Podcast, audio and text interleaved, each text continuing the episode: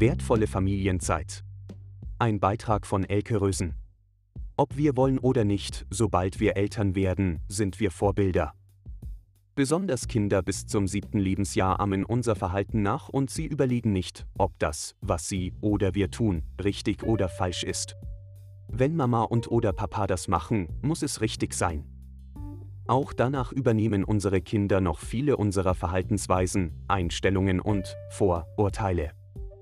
Durch das Vorleben lernen unsere Kinder den Umgang mit den eigenen Gefühlen, den Umgang mit anderen Menschen, Kommunikationsverhalten, Konfliktlösungsstrategien, Optimismus, Toleranz, Konsumverhalten und, und, und. All diese Fähigkeiten sind nicht angeboren, sondern müssen erlernt werden. Unsere Verantwortung unseren Kindern gegenüber ist somit riesengroß, also gehen wir sorgsam damit um. Leider beobachte ich immer häufiger, dass der Umgang mit dem Handy viel wichtiger zu sein scheint, als aus gemeinsamer Zeit mit dem Kind auch wertvolle Zeit zu machen.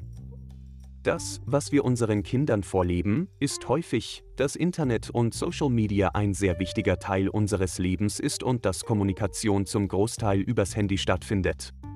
Aber auch reden will gelernt sein. Wenn wir nicht aufmerksam gegenüber unseren Kindern, ihren Erlebnissen und Erfahrungen sind, werden sie uns irgendwann nichts mehr erzählen. Sie werden, nach unserem Vorbild, das Internet nutzen und darüber kommunizieren. Die gemeinsame Zeit mit den Kindern zu nutzen, um viele aufregende, spannende und lehrreiche Momente zu erleben, fördert die Kreativität, das Selbstbewusstsein und auch die Bindung und das Vertrauen zu den Eltern. Ich bin mir sicher, dass jeder nur das Beste für seine Kinder möchte und durch das Vorleben vom Umgang mit Werten, Gefühlen und Sprache können wir unsere Kinder in ihrer Entwicklung fördern und vielleicht auch ein wenig zu einer besseren und gerechteren Welt beitragen.